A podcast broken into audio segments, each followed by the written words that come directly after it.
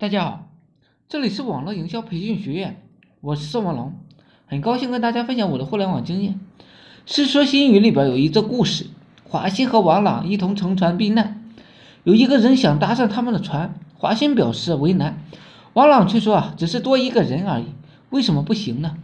后来船因为超载呢而遇到了危险，王朗一门心思的想甩掉那个人，华歆却表示啊，我当初就是。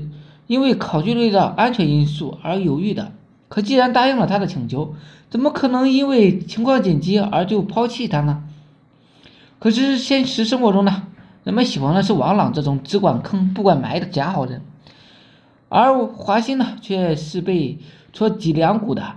有个心地善良的人啊，起初每天都会固定给乞丐十块钱，后来啊变成五块，再后来变成两块。乞丐问他：“你怎么给我的钱呢？越来越少了。”他说啊，之前我是单身，所以给你十块钱。后来我有老婆了，只能给你五块。再后来我有孩子了，只能给你两块。乞丐听了大怒：“你怎么能把我的钱拿来养你的老婆孩子呢？”这个故事啊，让我想起了周星驰的济公，让九世乞丐变得又帅又有钱。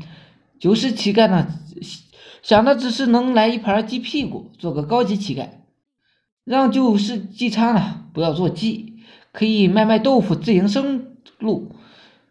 妓女呢却当街卖起了淫。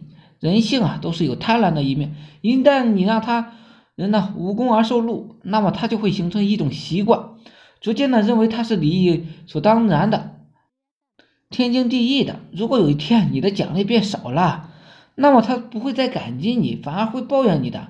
无缘无故的给他人奖励呢？始终会招来祸患的，这也是为什么我们社区呢，从来都是收费的。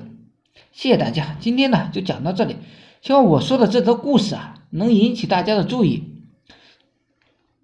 谢谢大家，大家可以加我微信二八零三八二三四四九。